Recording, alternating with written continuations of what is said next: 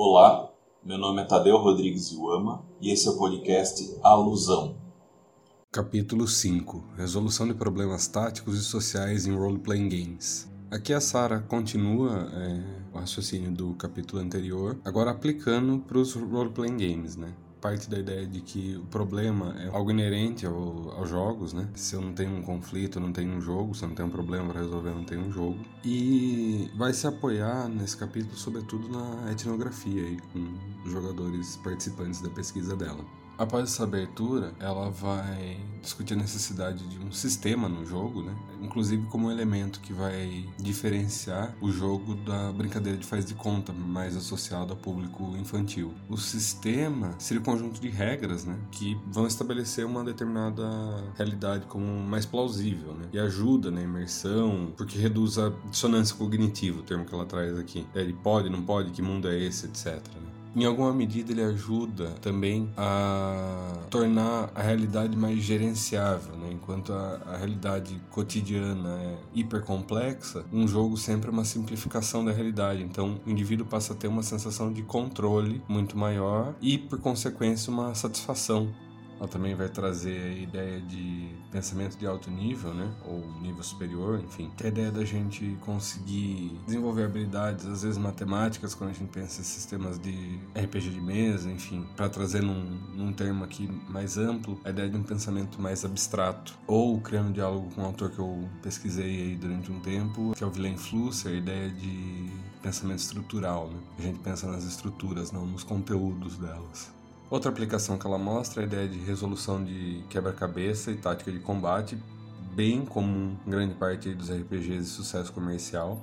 Outra questão é a resolução de problemas sociais. Ela vai discutir a ideia de grupo, né? A gente pensa aí, grande parte desses RPGs comerciais são desenvolvidos sempre pensando como uma atividade em grupo pode citar o próprio grupo aí de Dungeons and Dragons, né, que é inspirado na Sociedade do Anel, da obra do Tolkien, a ideia de Matillen, Lobisomem Apocalipse, assim por diante. E quando a gente tem essa necessidade da ação em grupo, a gente também passa a ter uma necessidade de resolução de questões sociais ali, né? Então é uma outra habilidade ali que é desenvolvida dentro dos role-playing games.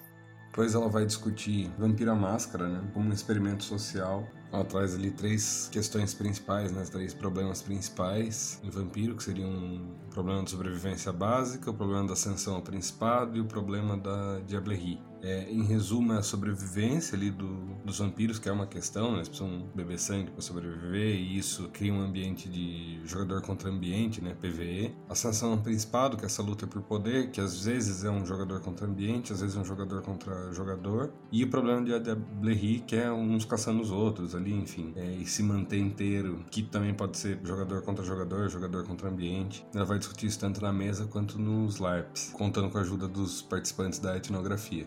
Por fim, ela vai falar da vida real como cenário de jogo, já trazendo as conquistas de habilidade dos jogos. Né? Participar desses jogos permite que os jogadores consigam olhar para a vida real deles e usarem esse mesmo pensamento estrutural e entenderem como um cenário e modularem as ações deles a partir das habilidades adquiridas dentro de um jogo. O podcast Alusão é uma produção técnica com intuito de divulgação científica. A trilha sonora dos episódios é a música intro do álbum Solitude da banda Primordial Idol, da qual faço parte. As imagens do podcast foram criadas pelo artista visual Luiz Falcão, a quem agradeço. Para entrar em contato, enviar e-mail para tadeu.rodrigues.iuama.gmail.com